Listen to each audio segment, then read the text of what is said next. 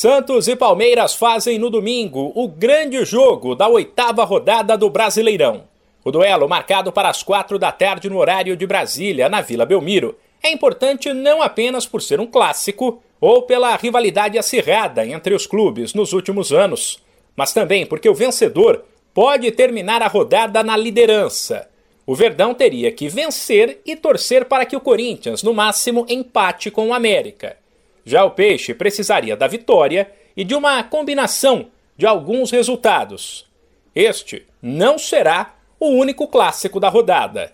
Um pouco mais tarde, às seis, tem Fla-Flu no Maracanã, jogo entre dois rivais que ainda não embalaram no Brasileirão e precisam da vitória para se aproximar do G6. A partida do atual líder, o Corinthians, contra o América, acontece no mesmo horário, em Itaquera.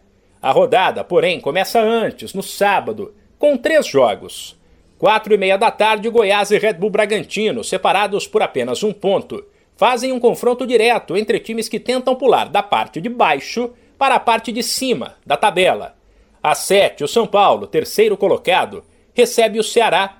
Se vencer, o tricolor assumirá provisoriamente o primeiro lugar e depois terá que secar os rivais Palmeiras e Corinthians para se manter no topo. Ainda no sábado, mas às oito e meia da noite, tem Fortaleza e Juventude. Confronto direto na briga contra a Degola. De volta ao domingo, a oitava rodada do Brasileirão ainda terá Coritiba e Botafogo às quatro. Duelo que pode colocar o Coxa no G4 e o Glorioso na liderança. Às seis, se enfrentam Cuiabá e Atlético Paranaense. E sete da noite tem o Atlético Mineiro, outro time que luta pelo primeiro lugar, contra o Havaí. O jogo que fecha a rodada está marcado para segunda-feira, 8 da noite, entre Internacional e Atlético Goianiense. De São Paulo, Humberto Ferretti.